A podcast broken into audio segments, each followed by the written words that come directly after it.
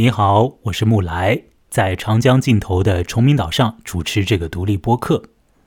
在六七月份，上海以及江浙地区呢会经历一个黄梅雨季。今年二零年的这个雨季呢，呃，时间有点长久啊，到现在七月的呃中旬了，要那仍然呢在延续啊。雨水很多的夏天，要来说一个湿漉漉的故事，同时。也是一个有着诗意的感觉的故事，而在这种诗意里面呢，包裹着许多残酷的东西，由着这些残酷的东西，啊，形成了一篇有点可爱的小小的文章，来自于三岛由纪夫的题目为《雨中的喷水》的短篇小说，被收录于短篇小说集《仲夏之死》里。这个夜里要和我一起来聊《雨中的喷水》的。是人在北京的文怡，文怡你好，木兰你好，嗯，请你的声音呢要说的大声一点。呃，雨中的喷水这个故事，你看完之后，呃，最直接的印象是什么样的？以及这个故事，呃，最基本的情节是如何的？请文怡来先帮我说一说。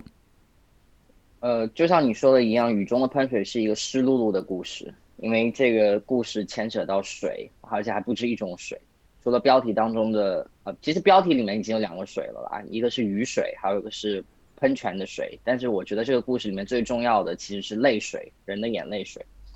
呃，所以很适合在这样的夏天，然后有点潮湿、有点黏腻的这个空气当中去阅读这样子的东西，因为我觉得这种黏腻感其实会让我们开始去注意一些你不会平时不会注意到的这种小细节。然后这个故事其实情节还是蛮简单的，就是有一个男生叫明南，他为了证明自己是个男人了，然后他就要跟他的初恋女友分手，他好像有一点把这件事情当做一个仪式一样的，然后他就故意，也不是不爱他，也不是发生了什么事情，反正就是要跟他分手。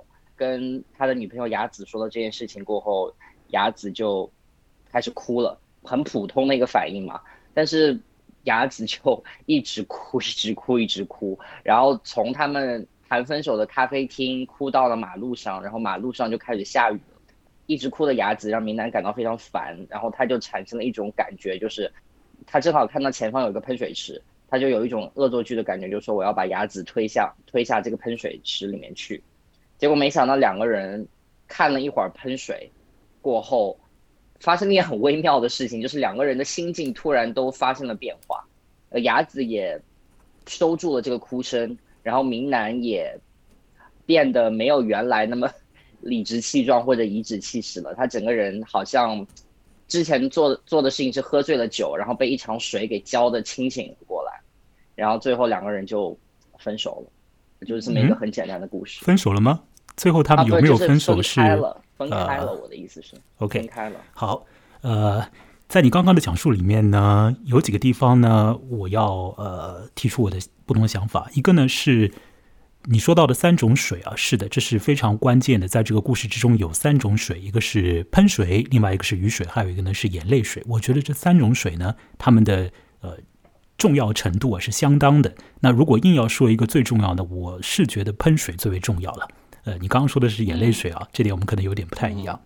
另外呢，就是在你讲这个故事情节的过程里面呢，实质上你已经把呃整个故事之中的最基本的行动，以及这个最基本的行动里面所衍生出来的一个呃突然之间呃所要去做的一个小行动都讲出来了。最根本的呃基本的一个行动呢，就是要分手，是一对很年轻的少年少女的一个恋人呢。那一对恋人，那么这个少年呢，想要去分手啊，这是最基本的行动。那么衍生出来的一个小行动呢，就是要把那个少女啊推到喷水里面去。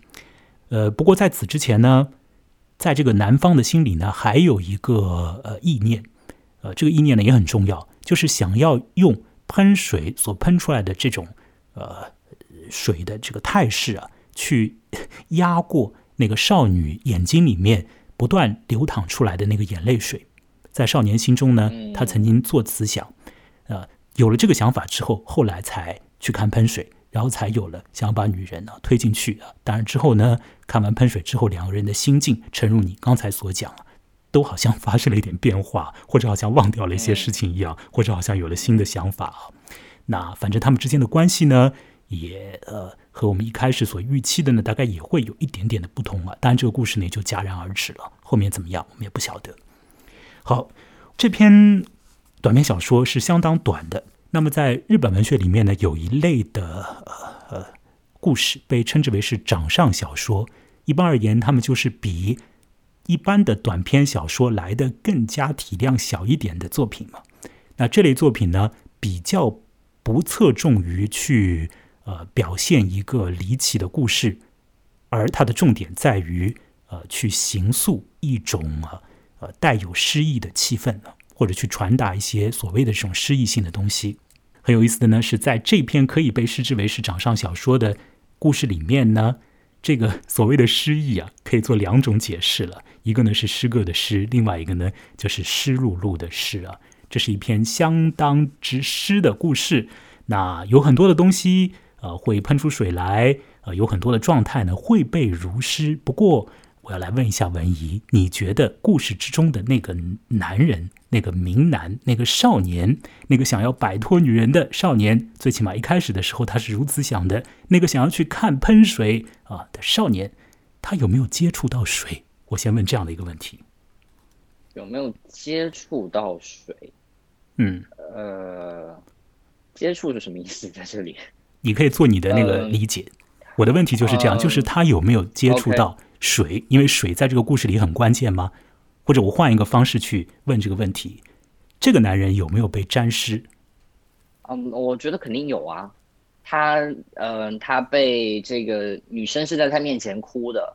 然后，呃，虽然不是那种物理层面上的沾湿吧，但是我觉得这个泪肯定也是某种意义上就是淌流到他心里去的。然后你这样想吗？出门就，嗯，好，呃，我和你的想法有点不同，继续讲啊。OK。然后他一出门，然后他就被雨给淋湿了。我记得有一个描写，就是讲他穿的那个鞋子非常不舒服。然后还有就是他在喷水，他看到了喷水，好像大致上来说就是这样子吧。他跟水的这个接触，好，这个叫做明南的少年与水的关系是很耐人寻味的。仔细读这篇文章，我们可以来看一看明南它和水之间呢。到底是保持了距离呢，还是要去融入其中呢？是被动的被沾湿呢，还是主动的投入其中呢？水有不同种类的水，它们所形成的意象也各不一样。这位明男有没有被濡湿？我想这是一个问题啊。呃，他有没有被沾湿啊？好，这篇文章很短，那我要来这样操作啊。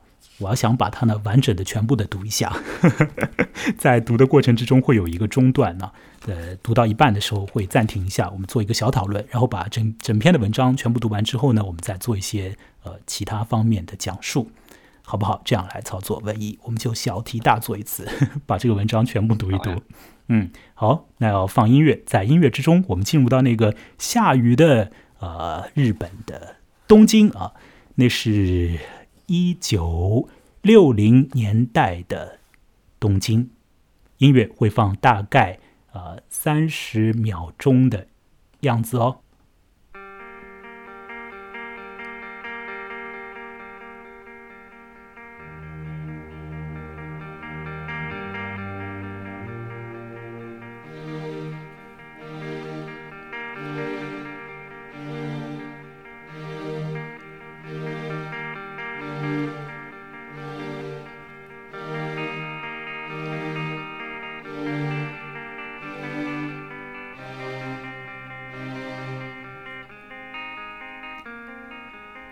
少年像拖着沉重的沙袋一样，拉着一位哭哭啼啼的少女，在雨中艰难地走着。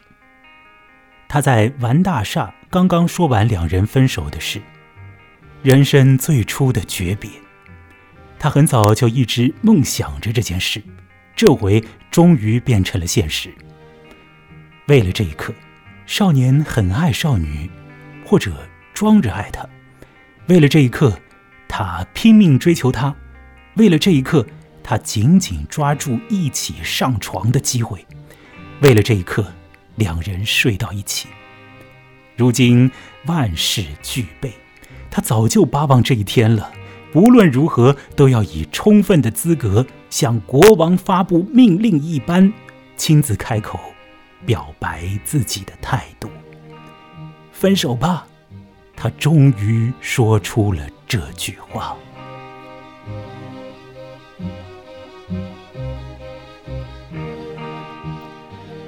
只有这么一句，凭着自己的力量，这句话就可以划破蓝天。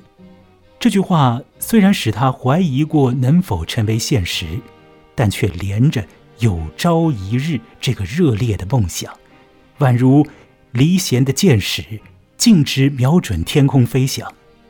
这是世界上最英勇、最光辉的语言。这句话只有一个真正的人，一个真正的男人才允许说出口，那就是分手吧。尽管如此。明南却像个患气喘的病人，觉得这句话好似一口痰堵住喉咙。事前用吸管吸了汽水润过嗓子，还是不行，呼噜呼噜说不清楚。他一直感到很是遗憾。这时，明南最害怕的是对方没有听懂他的意思。要是对方问起来，自己不得不再重复一遍，那还不如死了好。一只常年梦想着生下金蛋的鹅，终于生下了金蛋，可这金蛋还没让对方瞧上一眼就碎了。这时再叫那只鹅马上生一个，这能行吗？然而，所幸对方听明白了，他听得很清楚，没有再问什么。这真是天大的幸事！明南终于亲自踏过了长久远望着的山顶上的那道关口。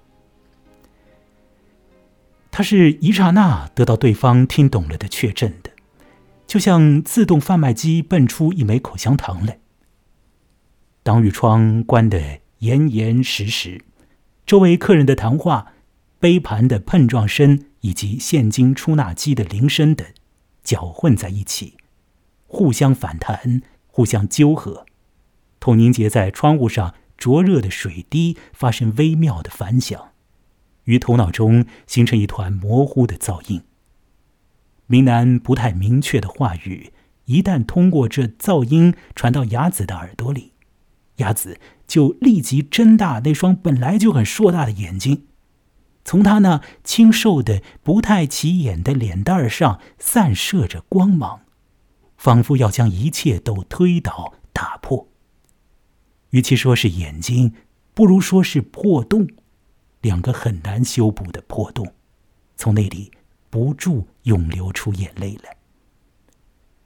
雅子既不表现出抽抽噎噎的征兆，也不发出啜泣的声音，她就像一股强大的水压，毫无表情的将泪水喷洒出来。明南心里明明知道，这样的水压，这样的水量，马上就会停止。他只是静观一切，心里好似薄荷一般清凉。这正是经他设计、制造而带向现实的东西。虽说略显机械，可这是一项了不起的成果。正是为了看着此刻的情景，才抱住了鸭子。少年重新对自己说：“我的自由总是脱离欲望的。”眼下。这位不住啼哭的女子就是现实，她正是地地道道的被明男抛弃的女子。尽管如此，雅子的眼泪依然不断流淌，丝毫没有衰竭。少年留意着周围，雅子身穿白色雨衣，端正的坐在椅子上。从领口可以窥见里面带有鲜红条纹的衬衣。他两手用力扶住桌子边缘，那副姿势显得十分僵硬。雅子凝视着正面，任眼泪涓涓流淌，也不肯掏出手帕擦拭一下。他的纤细的喉咙管呼吸急促，发出新鞋子走路般的极有规则的响声。他那坚持自己是学生而不涂口红的嘴唇，愤愤不平的向上撅起，不住的打颤。一位成年客人好奇的盯着他们这边，明兰在心里认为自己终于跨入成年人的行列了。可是，搅乱他这副心境的，竟是这样的目光。雅子丰盈的泪水令人实在讶惊讶，任何一个瞬间都无法将这同一水压和同一水量分割开来。明南疲倦了，他低下眉头，瞧着靠在桌边的自己的伞尖。古风的花砖地板上，从伞尖流下的灰暗的雨水，聚成小小的水洼。在明南看来，那仿佛也是鸭子的一汪眼泪。明南突然抓住账单，站起身来。六月的雨淅淅沥沥，接连下了三天。出了完大厦，撑开伞，少女默默跟在后头。鸭子没有带伞，明南只得让他钻进自己的伞下来。明南想到了大人们用冰冷的心肠应付世俗的习惯。感到自己如今也学会了，已经狠心说出了诀别的话，两人依然共撑一把伞，只是顾及一般人情罢了。决心分手，不管采取何种隐蔽的形式，一刀两断，是合乎明南的性格。两人沿着广阔的道路走向宫城方向，少年一心损度着。想找个地方将这个眼泪包甩掉。下雨天喷水池也会继续喷水吧？明南不断的琢磨着，自己为何会想起喷水池来呢？又走了两三步，他觉得自己的想法是个物理性的玩笑。狭小的伞下，触摸着少女冰硬潮湿的雨衣，那种感觉。简直像爬虫一般。林南一边坚忍，一边强打精神，故作快活的朝着一个玩笑的方向奔去。对了，就拿这个雨中的喷水和雅子的眼泪对抗吧。不管雅子有多大本领，都会输给喷水的。第一，喷水是回流式的，即便雅子把所有的眼泪一下子全都倒出来，又怎能敌得过呢？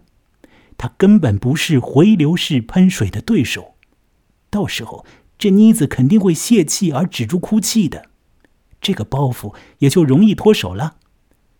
问题是，雨中的喷水还在继续喷水吗？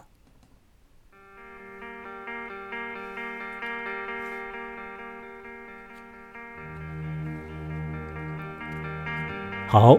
刚刚读的呢是三岛由纪夫的《雨中的喷水》的前半部分，到这里呢先做一次暂停。文怡，我要请你啊回到连线的状态中来喽。嗯，好的。好，呃，在刚刚讲的这个过程之中，这个男人没有沾染到水哦。呃，嗯，对，他撑了伞，这个女人躲到了他的身边来，女人似乎被沾湿了。呃，不过刚才我来说“男人”“女人”这样的用词啊，我现在想想也不妥当，因为他们是未成年人，他们是少男少女，他们是小朋友。呃，男方试图想要透过呃他的呃宣布和女人再会的和女孩再会的这样的一个行为呢，来呃像是成人一般的，他们还是小朋友，所以这是一个少年的故事。呃，到这里，唯一你有什么你有什么要说的吗？我们可以在这个地方先做一个小小的讨论。呃，其实这一段我自己印象最深刻的，其实就是在呃两分手这件事情发生过后，然后这个关于这个咖啡厅里面的这个描写，就周围的人的这个反应，我觉得这是非常耐人寻味的。我举我举一个例子，比如说他讲到一个是。明南看到了这个周围的这个其他的这个男男人给他投来的这个一眼，就明男在心里认为自己终于跨入了成年人的行列，可是扰乱他这副心境的竟是这样的目光。我觉得这个就非常的一针见血的指出了，就是说明男这种想要做一个。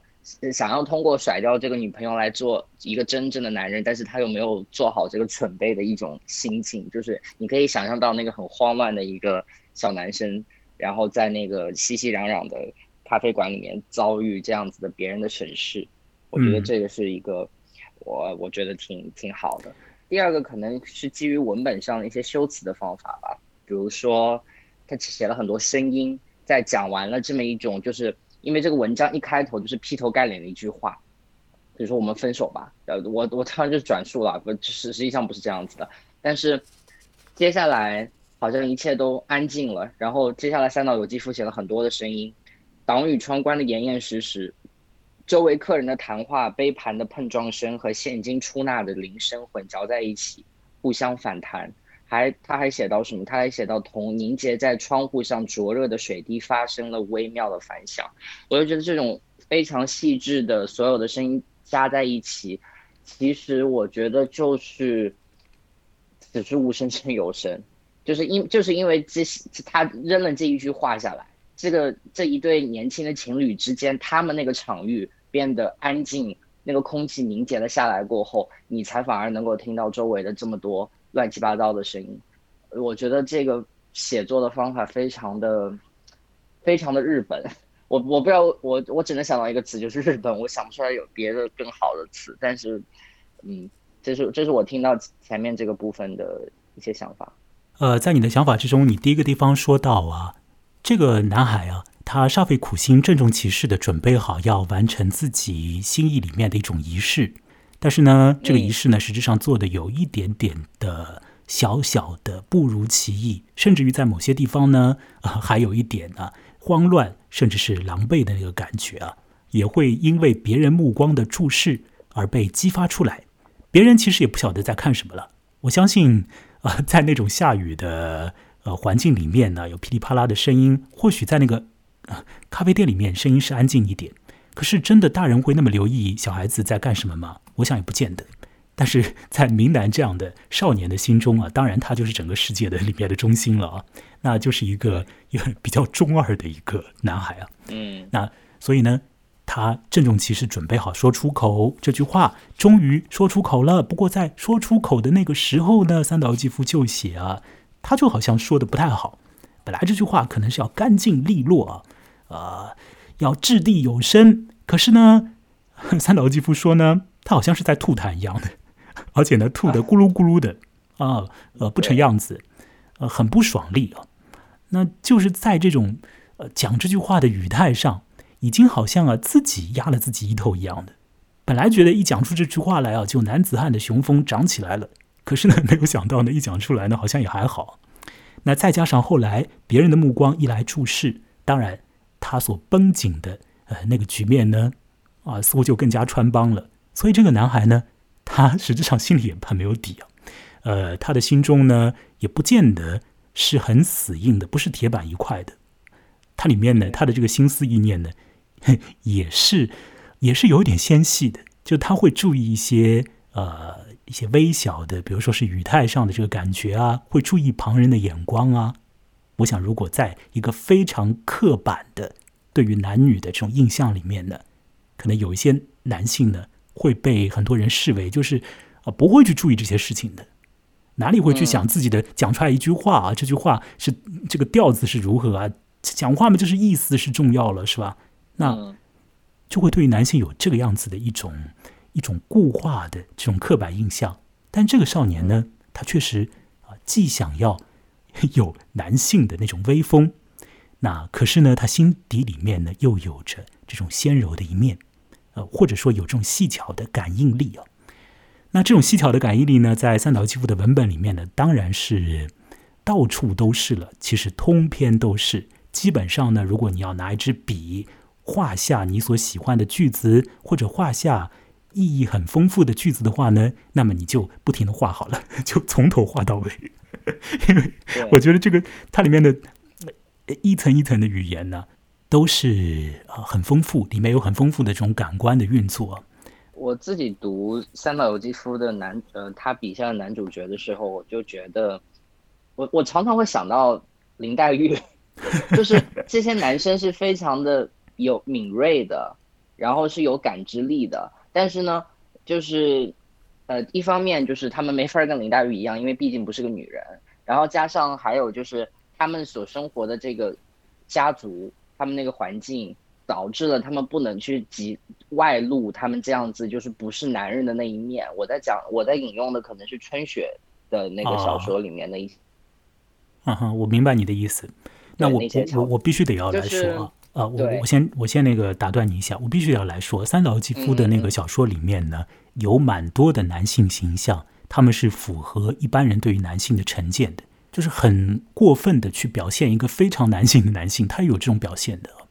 呃，当然，嗯，你说的那个意味，我也有充分的感知，而且呢，这种感觉呢，不单纯的落在某一个、两个具体的男性的角色和形象的身上，而是落在哪里呢？落在文章的文本的啊一行一行里面，哪怕被翻译成中文之后啊，都可以见出来，它的大部分的句子都是那么样的，有一种纤巧的感觉，或者说呢，虽然说。呃，看，呃，你你乍看上去，好像很硬的，可是呢，你再看一下，其实是很里面有这种柔的东西在运作。对，它的句子不是那么的硬的，呃，甚至于里面有一些这种缠来缠去、绕来绕去的这种这种互相牵拉的这种感觉。外表好像是很冷峻，可是内部呢，哦，有着丰沛的这种情感，而这种情感又是很脆弱，似乎就是你稍微不做一些防护啊。这个情感就会变动掉，或者就败坏掉这种感觉。那在这个故事之中，在我刚刚念的呃这个上半部分里面，其实也是已经有了这个充分的、充分的展现。明南在说出分手啊这句话之后呢，他的心里面的一个具体的想法 是想要去快速的得知女方的回应。我不知道明南在期待一个什么样的一个回应不知道那个雅子是转身就走，明南觉得痛快呢，还是雅子说“哦，我晓得了”，明南觉得安心呢？还是 雅子做一个什么样的反应？我觉得他可能追求的是某种抓马的那种感觉。就是跟可能跟小时候看的戏是类似的，因为我觉得我一直觉得这个男这个明男他其实做这件事情，我觉得他是有某种模仿的意味在的。对，呃，年纪很小的时候嘛，总是想要去模仿一些成人的做派，可是呢，毕竟呢，可能没有办法很充分的了解成人的真实的这种互动啊，到底是怎么样的。那看一些 文艺的东西啊，那就从里面呢，呃，以为呃掌握了一些门道啊。实质上呢，真实情况大概也不是这样的。那，呃，刚刚唯一你说明南期待一个戏剧性的 一个一个动态啊，结果这个少女给出来的动态是什么样呢？她就是默默的哭。一一方面呢，她没有发出很哇啦哇啦的那种声音嘛，可能没有发出这个啊，但是呢，她的眼泪呢却是，哎，却是不停的流下来，啊，就不停的流，不停的流。所以大家可以想象一下这个场景啊，这个雅子是一个什么样子的少女，她的心境。在听到了男方说要和她分手之后，起了什么样的波澜啊？是心里面发生了狂风巨浪呢，还是有着其他的呃如何的涌流？各位可以感受一下，尤其是女性听者可以细细的感觉一下。好，呃，因为这个雅子一一直在哭嘛，所以呢，明南就想到了要用雨中的喷水。来压制他所看到的这个哭泣的女孩的这种情情这种情况啊，所以接下来呢，他们就要去走向那个喷水。我想问问看文怡啊，你看到这里的时候，就是看到明南他的心中又想起了喷水这个象征，那想要用喷水来压倒女方的眼泪，你看到这里会作何想？因为这其实还是一个蛮重要的呃一个地方啊，也是很有象征性。他还是有那种小孩子的赌气的感觉在的，就说：“哎，你哭的这么厉害，那我不如来找找一个就是流水流的比你更厉害的人吧。我觉得是有这种，呃，就是那种很顽劣的小男孩才会有的那种心态。我觉得明南在看到雅子哭的时候，他，呃，我觉得是几种感觉是交织的。他第一开始，我觉得他是挺不知所措的，然后是有点厌恶的。然后我觉得第三个就是，其实他没有什么同理心，因为我是一个很害怕看到别人哭的人。然后如果我看到别人哭的，我自己会很很慌。但是我我看明南，我就觉得，嗯，他给人的感觉就是，他他慌吗？他可能也慌，但是他内心还是有那种就是。呃，赌气或者厌恶或者生气的成分，就是想要去惩罚这个女孩。你不要再哭了，你你再哭下去，我的心情会变得更不好。我觉得我读到是这些东西。那我要说呢，是啊，呃，你给的那个说法呢，是说他还是有这种小孩子的脾气啊啊。想到的是，其实是，嗯，一个小孩子才会有的想法啊，要用喷水来对抗你的眼泪水。那在我这里呢，我还看到了一个情况，就是呢。这篇小说呢，会建立在一个很高度的那种象征性的意象上，而这种象征性的意象呢，我们作为读者啊，会有充分的理由要去感受。而对于这个故事内部的那个明男而言呢，这个明男呢，也是一个呃富有感受力的一个人，或者说呢，他是自认为自己有此方面的感受力的一个人。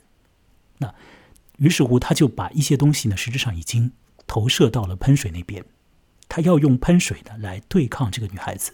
呃，具体是哭泣的女孩子，具体是呃眼泪水，也就是说，明兰已经把一些东西呢预先的投射到了，转移到了那个外在的一个形象上，一个建筑体上啊，一种水上，那是喷水。这个喷水在雨天运不运作呢？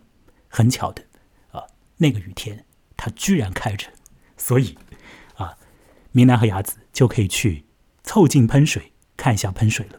他们靠近喷水还需要有一段的距离，呃，接下来我要来读他们是如何走向喷水，以及他们看到了什么样子的这个泉水的状态。那么，让我来读这个故事的余下来的部分，呃，同样要放一个音乐，音乐呢会进行大概三十秒钟的时间。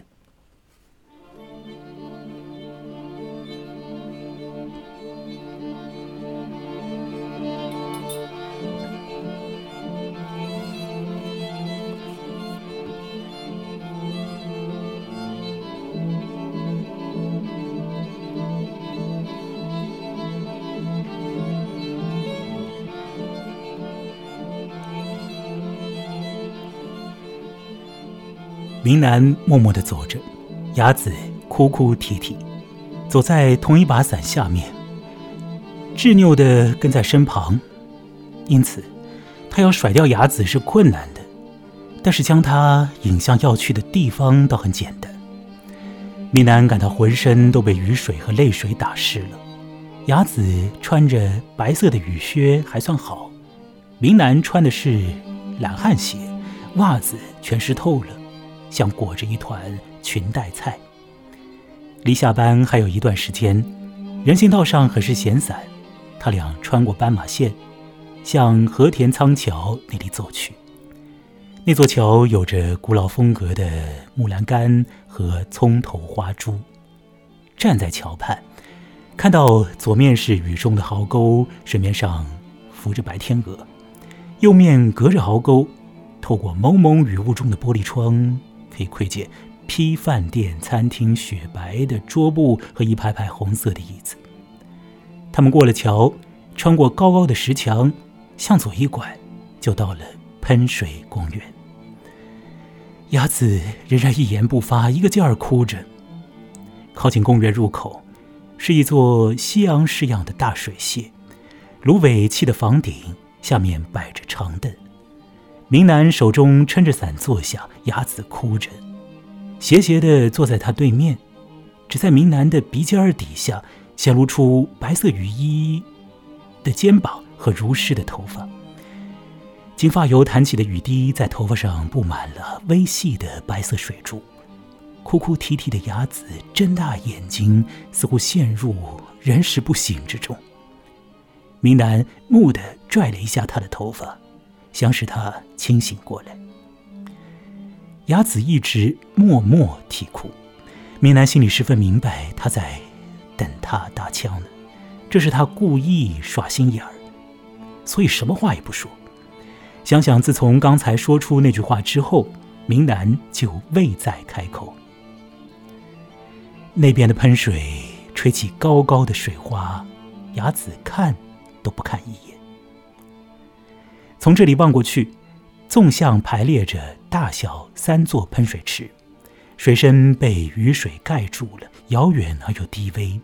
可是，向四面八方飞溅的水线，虽然从远处看不清那扬起的飞沫，但却像是一根根弯弯的玻璃管曲线，清晰可睹。放眼望去，看不到人影。喷水池前的绿色草坪、满天星的花墙，沐着雨水，鲜丽夺目。公园对面。不停闪过卡车的布棚和公共汽车红白蓝的顶棚，交叉路口的红色信号灯鲜明耀眼，可是下一刻变成绿色时，正巧和喷水的烟雾相重合，看不见了。少年坐着，一言不发，心中窝着一股无名之火，刚才的愉快的玩笑也消失了。究竟是冲着谁生气，他自己也不太清，也不太清楚。他回味着刚才那个天马行空的主意，而今却为一种莫名其妙的不如意而悲叹，哭个不停的哑子，使他不知如何是好。但这也不是他不如意的全部因由。他这号人呀，我真的想把他推到喷水池里，转身就逃，这样更干脆。少年依然愤愤的想着，只是这包裹他的雨，还有他的眼泪，以及墙壁一般阴沉的天空，使明南感到一种绝对的不如意。这些都重重叠叠推压着他，将他的自由变成一块湿漉漉的抹布。愤怒的少年打起了坏主意，他要叫雅子淋个透湿。要用喷泉的景观冲填雅子的眼睛，不这样他就不会罢休。他豁然站起来，头也不回的跑了出去，蹭蹭蹭顺着外围的石子路跑着。这里比起喷水周围的小路要高出好几个台阶。他跑到喷水的正面站住了，这里可以同时看到三股喷水。少女也冒雨跑来。她紧挨着少年的身子站住了，死死握住他一直撑着的伞柄。他的脸被眼泪和雨水濡湿了，看起来煞白。他气喘吁吁的问道：“你要去哪儿？”明南本来不打算理睬他，可是又仿佛急等着从少女嘴里听到这句话似的，毫不犹豫的回答道：“来看喷水呀！看，不管你怎么哭。”都比不过这玩意儿。于是他俩斜撑着雨伞，安下心来，终于可以互相避开直视的目光了。他们眺望着三股喷水，中央的一股特别高大，左右两股略小一些，起着陪衬的作用。喷水和池子总是一片喧嚣，几乎分不清哪是落入水中的鱼角。站在这里。不时传入耳里的声音，只有远方不规则的汽车喇叭声。这里的水声由于细密的融入了空气，除却侧耳倾听之外，仿佛完全封闭于一派沉寂之中了。水首先落在一块巨大的黑色花岗岩花岗岩石盘上，然后点点滴滴弹起小小的水珠，沿着黑色的边缘化作白色的水花。继续飘落下来。石盘的中央耸立着高大的喷水柱，由六根水柱守卫着。这六根水柱描画出曲线，向远方放射开去。仔细一瞧，喷水柱并非达到一定高度就收住了，几乎没有风，水也不紊乱，垂直的瑟瑟飞向阴雨的天空。每次水所达到的顶点都不在同一个高度，有时高的出奇，细碎的水花飞扬而起，最后在最高点上散成水珠儿，随之飘落下来。接近顶点部分的水，透过雨空含着阴影，呈现着湖粉般的灰白。与其说是水，看样子像粉末。周围烟雾萦绕。喷水柱的四周跃动着鹅毛大雪般的飞沫，看上去又像带雪的雨雨伞。这是雨珠的意思。较之三根大喷柱，明南对于周围那些描画着曲线、呈现放射状的水的影像更感兴趣，尤其是中央那根大喷水，如野马一般向四面八方散射着的。白色的猎毛高高越过黑色花岗岩边缘，纵身向池水中央跳跃。他看到水一个劲儿向四方迅速流动，心就被吸引到那儿去了。如今，他的一颗心无意之中被水迷住了，甚至会乘着水流飞动之势被抛向远方。观看喷水柱时。也是同样的感觉。乍看起来，大喷水柱犹如水做的雕塑，姿态端庄，仿佛是静止的。然而定睛一看，发现柱子内里自下而上攀升着一种透明的运动的精灵，在这棒状的空间，以惊人的速度自下而上顺次冲填进去，一瞬之间有缺即补。不断保持着同一种充实。虽然明明知道终将受到挫折，但还是持续支撑这种不间断的挫折。这力量真是了不起。明南想，他让少女来看的就是这喷水，少年自己也看得入迷。他以为实在太棒了。少年的两眼抬得更高了，转向大雨潇潇而降的天空。雨水挂在明南的睫毛上，阴云密布的天空离头顶很近，大雨不间断的沛然而降，无边无际，到处都在落雨。淋在他脸上的雨，和淋在远方红砖楼房和饭店屋顶的雨是完全一样的。他那刚刚伸出稀疏胡须的光亮的面孔。还有每座大楼顶上像倒刺一般的水泥地面，都不过是被雨水淋湿的无抵抗的表面罢了。只要关在雨中，他的脸颊和肮脏的水泥地面完全相同。明南从头脑里立即抹消了眼前喷水的景象，他只是想着，雨中的喷水只能徒劳无益的。重复着无用的事情，想着想着，刚才的玩笑还有其后的恼怒都消失了。少年感到自己的一颗心迅速变得空虚了，只有雨点打在他的空虚的心上。少年迷迷糊糊向前走去。你要到哪儿？少女问道。这回，雅子抓住伞柄，穿着白色雨靴的脚向前迈动着。到哪儿？那是我的自由。刚才不是说了吗？说了什么？少女又问。少年厌恶的瞧着她的脸，这张湿漉漉的面孔，雨水冲掉了泪水。红润润的眼睛里虽然还残留着泪珠，但声音不再打颤了。说什么？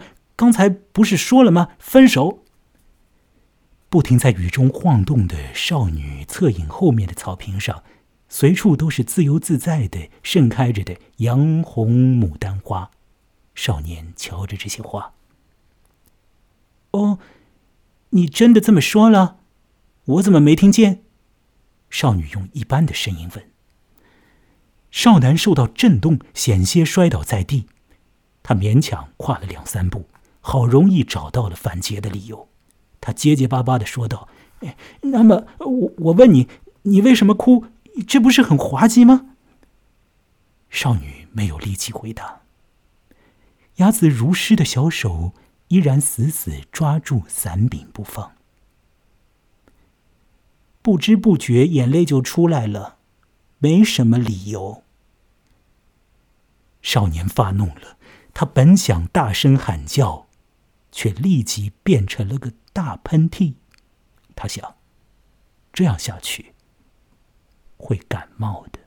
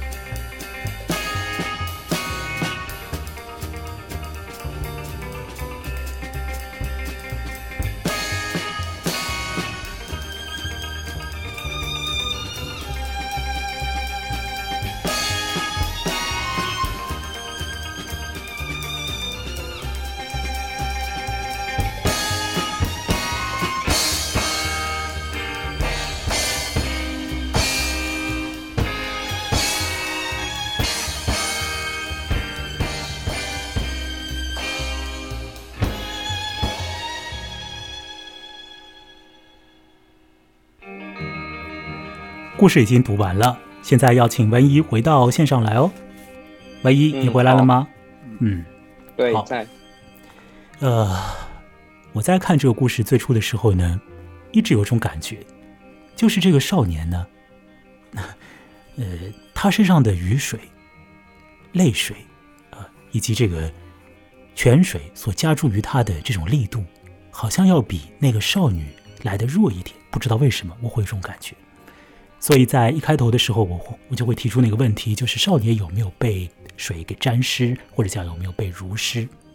濡呢是三点水，右面是一个呃如生的如的右半部分，湿是湿润的湿。濡湿是一个很有意思的中文词汇啊，我不晓得三岛由纪夫在写他的日文的时候，是不是直接用了那个汉字的那个日文呢，来表示这个濡湿这个概念的？在汉语里面呢，濡湿是一种啊。呃，一个暧昧状态，就是说，呃，你把一个东西浸在水里，你可以说这个东西被濡湿了。你用一点水呢，稍微弹一点，弹在这个东西上，你也可以说啊，哦，这东西被濡湿了。当然，濡湿是一个，呃，呃，书面语言了。我们一般情况里面也不谈，哼，不会用这个词语。但这个词语呢，它确实有一些这种暧昧的效应。明南它和水的关系是怎么样的？这是一个我认为很有意思的问题，诸位听者，如果你听到了这里呢，你也可以想想看这个问题，这是很有趣的，也关乎到了这篇文章这个很诗的文章里面的某种诗意的核心。好，我这个啰里吧嗦的话讲到这个地方啦，接下来我们要来做一些宽泛的讨论了。万一要不要来起个头？你会想到要谈什么样的话题？整篇文章呃读完之后，我先讲一个，就是之前准备的时候没有想到的一个一个方面吧，就是我觉得这个小说它是一个关于城市的小说，就是我们生活的这个城市的小说，它是一个发生在城市里的爱情故事。我觉得第一个就是三岛由纪夫非常。刻意的去展现了这个城市的很多情景，它的工业化的那个情景，比如说口香糖的自动贩卖机，然后包括一开始讲的那个丸之内大厦，然后包括东京非常有特色的就是他们喜欢西洋的东西，所以他们有西洋式的大庭线，包括它的这个喷泉池、喷泉水池的这个黑色的那个花岗岩，恋人在这个城市里面，然后这城市寄给他们。既是这个恋情的这个发生的场所，同时城市也给他们带来了某种启示。我说的启示，就是因为喷水是一个公共性的东西。好，啊，就好像我们走走到一个地方，这两个人正好就停下来了，然后梳理了一下或者自省了一下。我觉得我是这样看这个。嗯，你的意思是说，城市空间以及城市空间里面的这种诸般气氛呢？给这个诀别仪式啊，给这个少年自以为是的这种告别式啊，增加了一些转圜余地呵呵。那么也迫使他心里面发生一些呃不一样的想法。呃，有些想法呃朝向那个方向，有些想法呢又把自己给压了回去啊。这种感觉就是城市空间，它不像是一个呃非城市的一个场域啊，它可能里面会有更多复杂的一种运作啊，是不是这样？大概可以这样理解，是吧？对，差不多。好，我要说呢，我所看到的，就从这个城市这个地方开始讲起吧。其实有很多内容可谈，从一个比较大的视角来看这个文章啊。这文章本身很小啊，只是一个掌上小说啊，是一个超小型的短篇小说。虽然它其实也没有超小了，但是它基本上被认为是一个掌上小说。那么从一个呃大的角度，我一般呢不是很喜欢用那么大的角度，但是这次我试图用一个很大的角度啊，就是俯瞰一下这个故事。这故事呢，最初是发表在昭和三十八年。那么那个时候呢，三岛由纪夫呢，基本上也就是三十八岁左右。因为，呃，这个，呃，三岛由纪夫是在一九二五年出生的，而昭和元年是一九二六年。那么昭和三十八年呢，对应呃呃这个一般的纪年就是一九六三年。当时那个时候在东京啊，弥漫着一种气氛，我不知道文怡你有没有猜想到那是一个什么样的气氛？各位听者也可以猜猜看，哎。这个气氛是什么呢？就是战争的气氛已经基本上荡然无存，代之而来的是一种奥林匹克气氛。因为对对对，我刚想说的是东京奥运会，对，一九六四年，在一九六四年就要开东京奥运会了。所以当时那个时候呢，呃，如果我们把城市啊想象成是一种 一个呃有个性的、有人格的一个存在的话。那么，东京在一九六三年的时候呢，是一个 朝气蓬勃的一种状态啊，或者说迎来新生的一种状态，或者说预备要展示一个他已有的一种成绩的那样的一种跃跃欲试的，呃呃，比较乐观的这样的一个气氛啊，在那个那个年代是这个样子的。但是呢，三岛由纪夫这个人呢，如果呃稍微多读一些他的作品。就会了解到，他的作品里面弥漫着的，并非是乐观的，甚至于，并非是所谓的积极的调子。他的许多作品里有着，照着一般的伦常而言是不太对头的东西，照着一般的那个所谓的呃好和坏的那个分野来看呢，是有点坏坏的东西，呃，有些不道德的东西，有一些阴暗的东西，有一些压抑的东西。有一些呃自己制造的那种虚无感的东西，对，就是虚无感。三岛由纪夫的故事之中有着强烈的虚无感，尤其体现在他最后的那四本长篇小说，也就是《丰饶之海》四部曲，那真是一个终极的虚无。《丰饶之海》四部曲的具体内容当然没有办法在这个地方呃展开，一展开就是要讲很多。那只说这个标题啊，各位听听看，这个标题它就是极度的虚无啊。丰饶之海，各位听听看，产生的想法是什么？是不是？我我问问看文怡吧。丰饶之海，你觉得面对这个三岛由纪夫最后四本书的那个总标题啊，你有一个什么样的想法？你说你直接的想法。丰饶之海就是不可知的，你要被吞噬的。然后你觉得时间还有曾经生活在时间中的人都会化都会化作这个海里面的养分，然后不停的往下流。然后你一个人在他的面前是非常渺小的。万一我要说呢，你的这个讲法呢，基本上不是三岛由纪夫的原意，因为呢，丰饶之海是一个特有名词，它不是一个呃，就是丰饶的海洋的意思，它是一个专有名词。这个名词呢，如果呃熟悉天文学或者是天文的爱好者的话呢，就会知道，丰饶之海它的根本的意思指的是。在月球表面上的一个坑，一个大坑，这个坑被命名为丰饶海。所以呢，三岛由纪夫在整个的他的最后呢，走向了一种极度虚无，并且这个虚无呢，通过一种就是也是像是骗骗你、耍耍你的那种小孩子的感觉体现出来。他偏把这个最后四部曲硬生生命名为丰饶之海。嗯，但实质上我现在，才知道为什么我读的书的封面上有那个月球。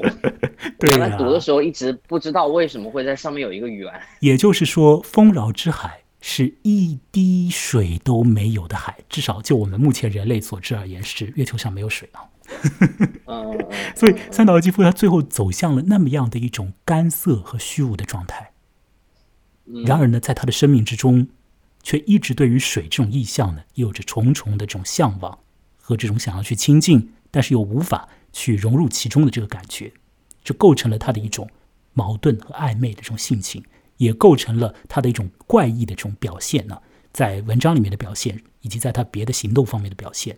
那么他的这种美学的这种欲求呢，也溢出，甚至于呢溢入到了政治里面。那这些我们今天都不会谈。那么我回到呃刚刚维尼所说的那个城市，我前面说用一个很呃鸟瞰的方式啊，用个很大的那个角度啊，看看一九六三年东京市，但是喜气洋洋的东京嘛啊，很快乐的东京啊，要迎接一件大事。那现在呢，我们继续鸟瞰哦，唯一我们要继续鸟瞰哦。我们现在呢就就是来到那个喷泉上面啊，来到那个喷泉上面，我们经过丸之内大厦啊，经过什么咖啡厅啊等等的啊，呃，一路进入到那个公园。那在公园那边呢有水榭，然后呢就出现了这个呃喷泉装置，这个喷泉喷出三股水。我们看看这个喷泉，这个喷泉呢、有一点名堂，因为这个喷泉呢它有一个来历，是为什么东京要有这么一个喷泉啊？它不是凭空就是城市规划者说我们造一个喷泉吧就造了。这个喷泉啊，是纪念爱情的喷泉。这个喷泉是为啊、如果我们从现在这个时间点上来说，是为日本上皇和上皇后所造的。那么在当时那个年代呢，就是在昭和三十八年，就是说这个喷泉呢是为皇太子和皇太子的未婚妻以及后来的这个他的妃子啊，这个应该怎么说？皇皇妃是吧？所造的，嗯就是为那位美智子和呃之后的那位天皇是什么？明仁天皇是吧？为他们所造的。对对对，所以这个喷泉啊是有着巨大的一个符号性的意义的。如果说在日本，在呃东京那里的都市人嘛，他们知道这个喷泉是怎么来的，因为鸣人和美智子结婚是在，如果我要查一下这个资料啊，他们应该就是在那个、呃没有多少年之前对对对，在那个左右六三年生的，对，就是在一九五几年里面的某一年了。所以说，东京人对于这个喷泉它怎么来的，他肯定心中还有一个有一个印象在那里。所以这个喷泉呢，是高度的和爱情啊，和这个婚姻有关。而你看三岛由纪夫呢，他偏偏呢就要让小朋友分手这件事情呢，就是要让它发生在这个喷泉前面。你觉得三岛由纪夫他坏吗？他残酷吗？嗯，他偏偏就要将这种小孩子的笨笨的残酷放到这样的一个为后来的天皇夫妇所造的一个建筑物前面。这里边有个八卦，这个当然我扯远了。不过这个八卦呢，基本上嗯也是真实的，因为从那个三岛由纪夫的传记里面得来的。呃，我们一般可以明白啊，呃，或者看三岛由纪夫的小说多一点，看他的作品多一点的人啊，看一些别的呃，对于三岛由纪夫的评述啊、描述略微多一些的人呢，就可以明白或者说可以感应到啊，三岛由纪夫他是 有着那个他的那个性倾向啊，其实是一个同性恋者，但是他自己呢不说这一点，这个很复杂，等这个我们等一下讲性别的时候再来说。那三岛由纪夫呢，他是会被男性吸引啊，他在他的作品里面一直在表现男性美，但是呢，呃，他也结婚了，他也结婚了。那么在日本这个社会里面呢，可能婚姻比之于在我们这里更像是一种社会规范性的东西。那你不结婚，可能更加不成体统，在当时那个年代。那么三岛由纪夫呢，他本身也是他的家世啊，也是很位阶比较高的一个家庭。他的父亲呢是高级公务员，那小的时候呢，三岛由纪夫呢是就读于学习院。一听这个学习院呢，听起来好像很平常嘛，一个机构嘛。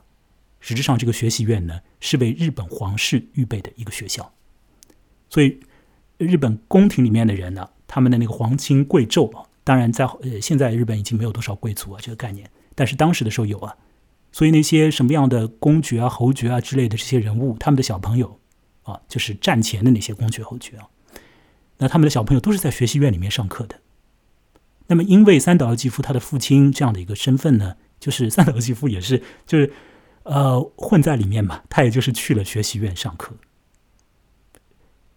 有了这个呃因素之后啊，那个文艺你再想想，就《春雪》这个书啊，它就更加有道理啊，因为写的是和日本皇宫的一些刚刚宫宫廷里面的那个有有关的。那我我要说的那个八卦是什么呢？就是三岛由纪夫。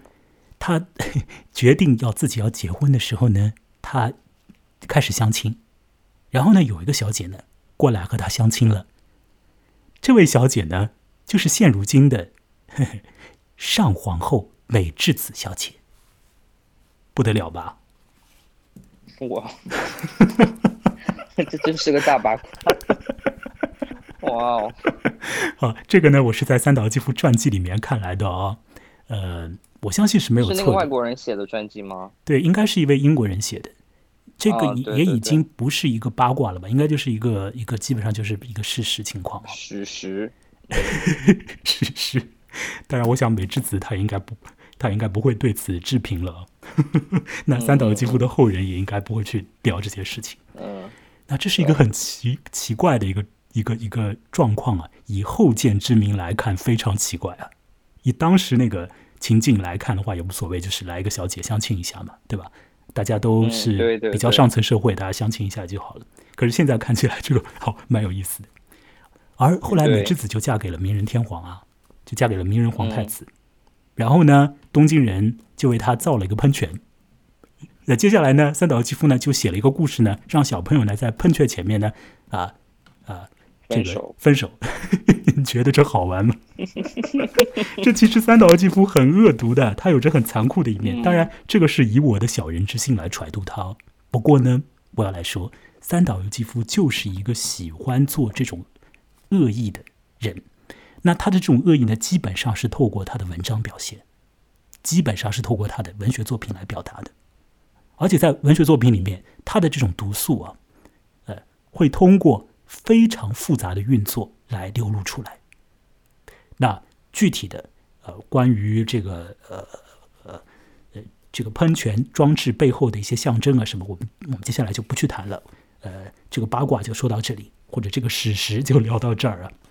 我们现在进入到一个呃，让我基本上是觉得所有的听者都可以去共同来想想的一个题目啊，那就是有关于性别。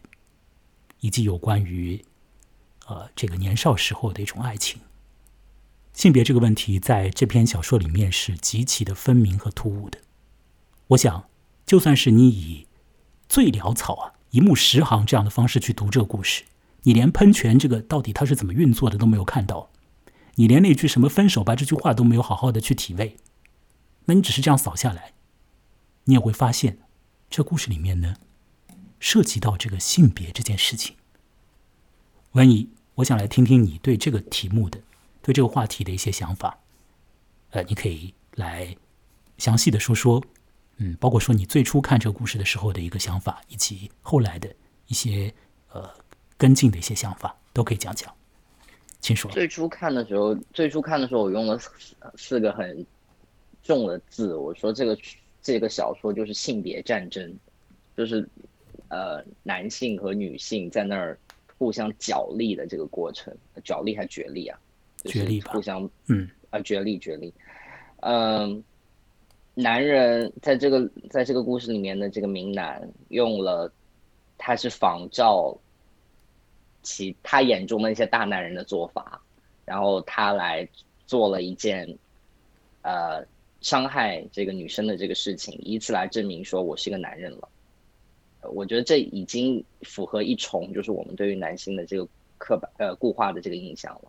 然后呢，你然后你看这个小说前面好像男性一直是都是站在上风的，就是这个，比比如说这个雅子一直是跟着明男走的，它里面文章当中也说了嘛，就是说让雅子走是好像是很难的事儿，但是让雅子跟着是容易的事情。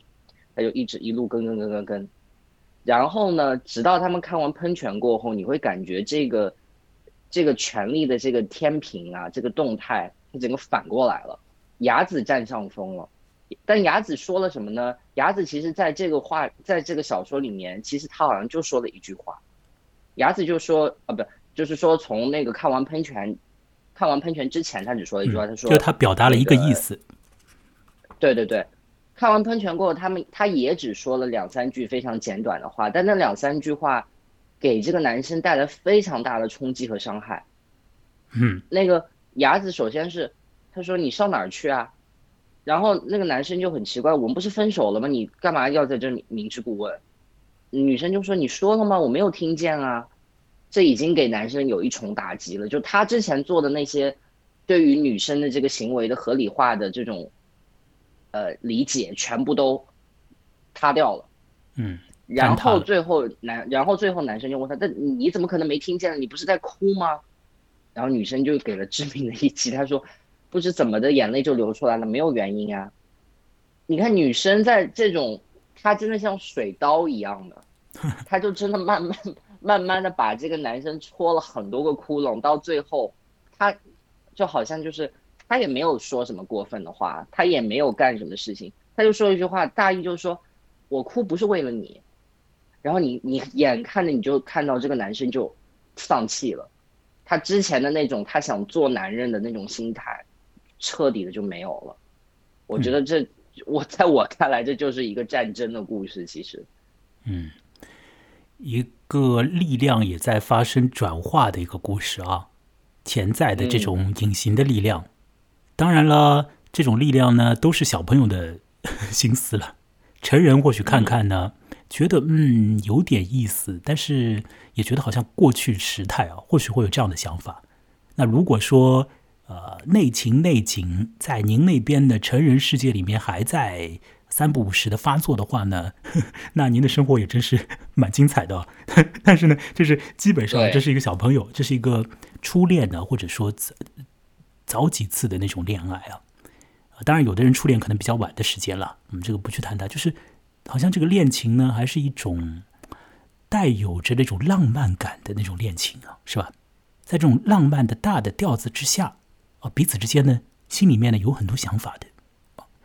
那么，即便说是想要做一个果决的决定，想要去表现自己的呃力量啊和这种呃冷酷感，可是实质上的心理呢，也会被这种浪漫的涌流啊所牵惹、所牵扯、牵拉。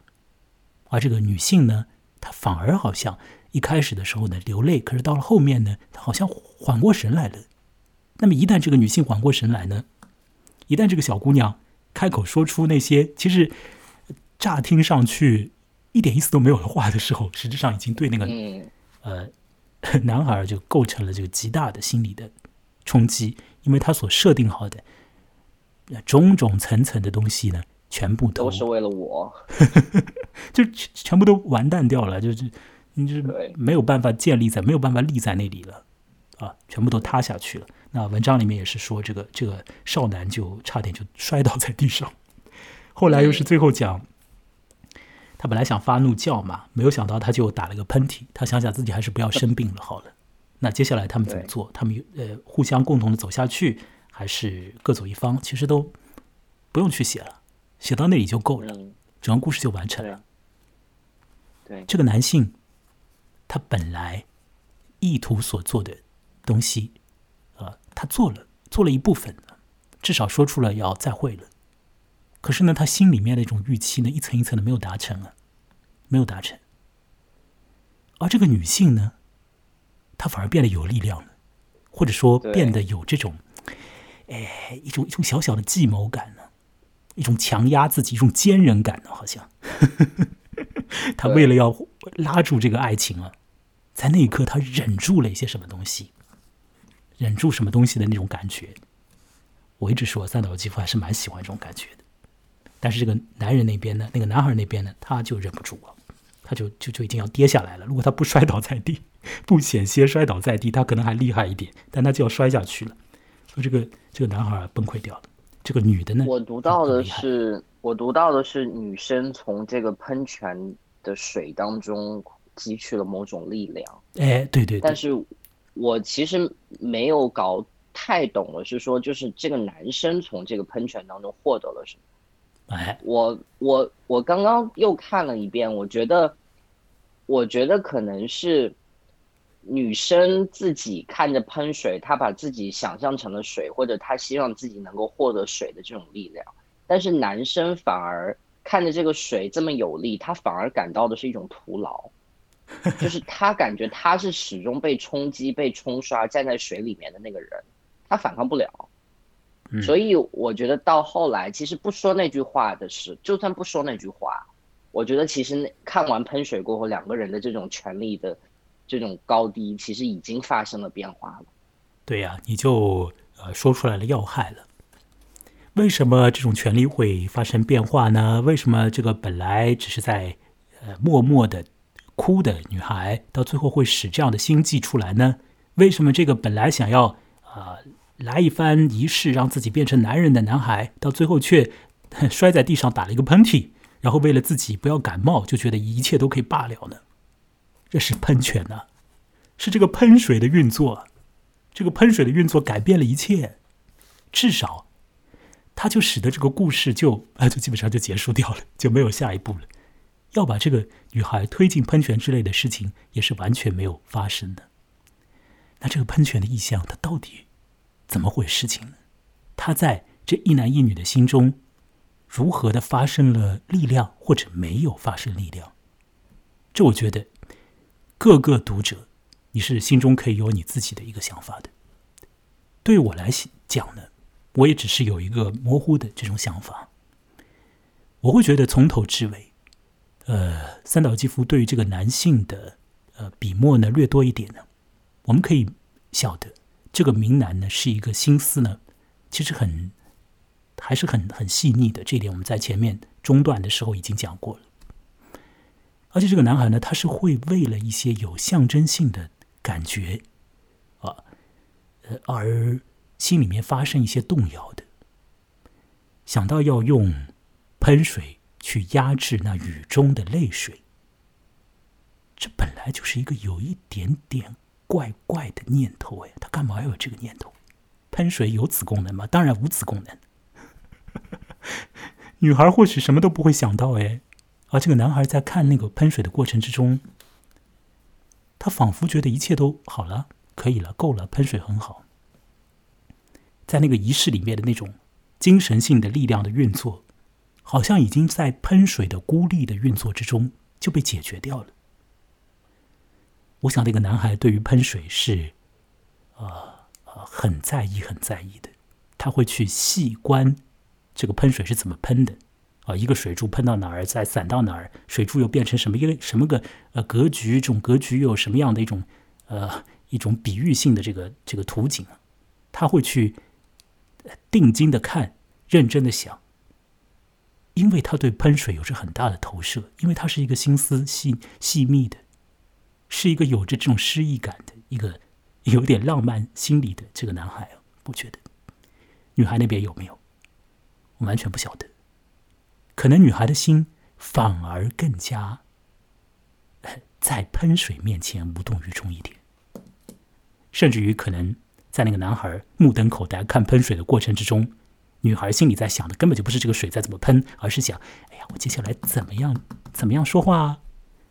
我接下来怎么样怎么样表示我的意见啊？我刚刚一直在哭哭，这个现在已经不作数了。这个男孩没有反应啊，没有来安慰我，没有挽留住这个爱情啊。那我就哭就结束吧，我的泪水止息吧。我接下来换一种招式，要动用我的小计谋了，小鸡心开始转了。女孩或许根本就没有为这个喷水所动哎。所谓的要压掉她的泪水，泪水是被压掉了，但是也好像把那个女孩压得更加的刚强了，至少在那一刻更加的坚韧了。所以三岛由纪夫在那个地方，呃，在观看喷水以及喷水。被看完之后，两个人的心理的这个转变，这里呢，他又没有那么样的，呃，好像这个这个性别的那种那么样的那个呃这种分野那么样的明确。我的意思是说，一个男性心理好像也有这种我们一般刻板印象里面的那种女性的那种柔柔软的那一面呢，或者是这种易感的那一面。我用“易感”这个词语吧，可能更好一点。而女性那那那面呢，她也有很多理性的这种心理的运作，否则她不至于最后会说出来。呃，我哭没有任何原因啊，我就是哭了。这句话很厉害，很厉害的，没有心机是不会说出来的，对吧？就是说，这个好像和我们一般的刻板印象呢，又有一点的不同。而这个湿漉漉的状态呢，它抹掉了这个性别运作里面这种顽固的这种分野。我们也不晓得要去。把自己的这种，如果我们对这个故事里面的一个人物是喜欢的，我想很难说要把这个喜欢，多给这个男孩一点，还是多给这个女孩一点，呃，其实有一点难讲。我觉得到了后面的时候，这个女孩呢表现的更加合乎于三岛由纪夫本人的心意。虽然三岛由纪夫是一个欣赏男性的精神和肉体的男人，所以这个说来就。很暧昧，其实跟女性接触多了，就会真的会越来越欣赏他们。嗯，对，是啊，呃，三岛纪夫会写一些这样的很很有行动力，或者很坚韧啊，很啊很知行合一的这种女性啊。当然，他也会塑造一些就是他真的很喜欢这种男性的形象。或许等到我们下一次来聊三岛由纪夫的时候，这种形象呢会再次的被谈起。下一次呢，我想再来聊一篇同水有关的文章，那是一个比《雨中的喷水》要来的长一点的作品，是在三岛由纪夫三十岁不满的时候，二十九岁的时候所发表的，名字呢叫做《水音》。在《水音》里面呢，啊，也有一个蛮厉害的一个女的。是一个生病的一个女人呢，也有一个男人。那个男人呢，和呵 呵有两个男人，其中一个男人是很符合三岛由纪夫的这个美学标准的，另外一个男人呢，和我们现在说的这个《雨中的喷水》里面的明男呢，还有点像。水英啊，是一个犯罪故事，一个病态犯罪故事啊。这个故事呢，啊，有可能会让很多人呢。感觉到啊无法接受的，我们下一次试着呃来说说看这个水银文艺，你觉得怎么样？好啊，嗯，好。那么我们这次关于雨中的喷水呢，就大致的说到这里喽。